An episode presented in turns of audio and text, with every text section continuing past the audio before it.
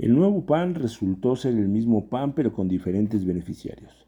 Las mismas prácticas que criticó quien hoy conduce los destinos de Acción Nacional en Tlaxcala son las mismas que llevó a cabo para hacerse de la primera posición de la lista de candidaturas plurinominales a diputados locales que registrará próximamente el partido ante el Instituto Tlaxcalteca de Elecciones. A Miriam Martínez Sánchez se le olvidó aquella perorata pronunciada el 13 de enero del 2022 durante su toma de protesta como presidenta del Comité Ejecutivo Estatal en la que afirmó que se habían acabado las imposiciones,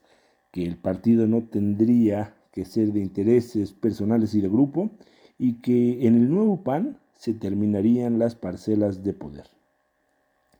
El discurso ya no generó más eco en las instalaciones del partido, donde se concretó el pasado lunes el madruguete a la militancia. La Comisión Permanente del PAN emitió al mediodía la convocatoria para el registro de las propuestas de quienes serán inscritos como candidatos a diputados locales por la vía plurinominal y tres horas después se cerró el proceso para dejar fuera a quienes en campaña les prometieron tomar en cuenta para fortalecer al blanque azul para la contienda de este año.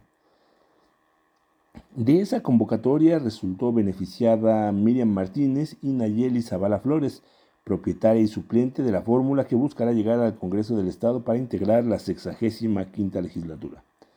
La segunda de ellas es esposa de Gaspar Ajuech Hernández, cuyas aspiraciones por conseguir la candidatura de la alianza con el PRI para la alcaldía de Zacatelco se ven lejanas, pues el tricolor será el responsable de designar al abanderado de la coalición, esto pues de acuerdo al convenio de coalición que firmaron ambas fuerzas políticas.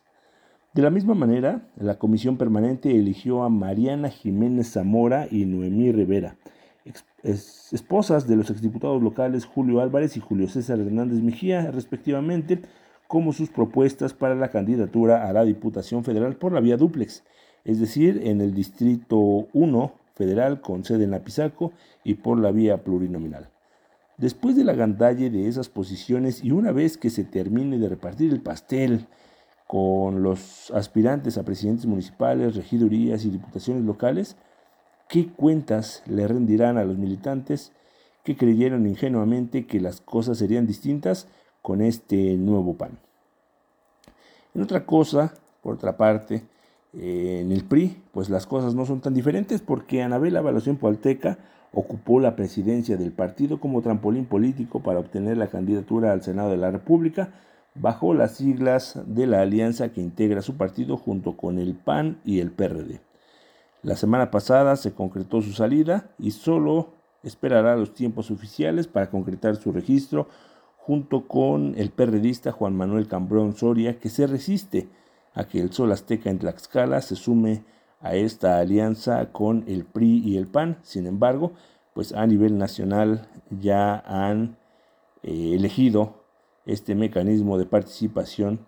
aunque en Tlaxcala se sigan resistiendo a esta alianza. Por otra parte, este día, por convocatoria, Morena anunciará a José Antonio Álvarez Lima y a Ana Lilia Rivera Rivera como sus futuros candidatos al Senado de la República. Sin lugar a dudas, muchos en Tlaxcala quedarán inconformes, dolidos, resentidos y decepcionados con los morenistas que buscan su reelección en el Senado. Sin embargo, bueno, pues tendrán que apechugar y buscar un premio de consolación en los distritos federales o en la elección local.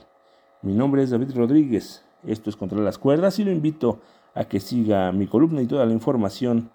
a través de nuestras redes sociales y también de nuestra página de internet contrapodertlaxcala.com.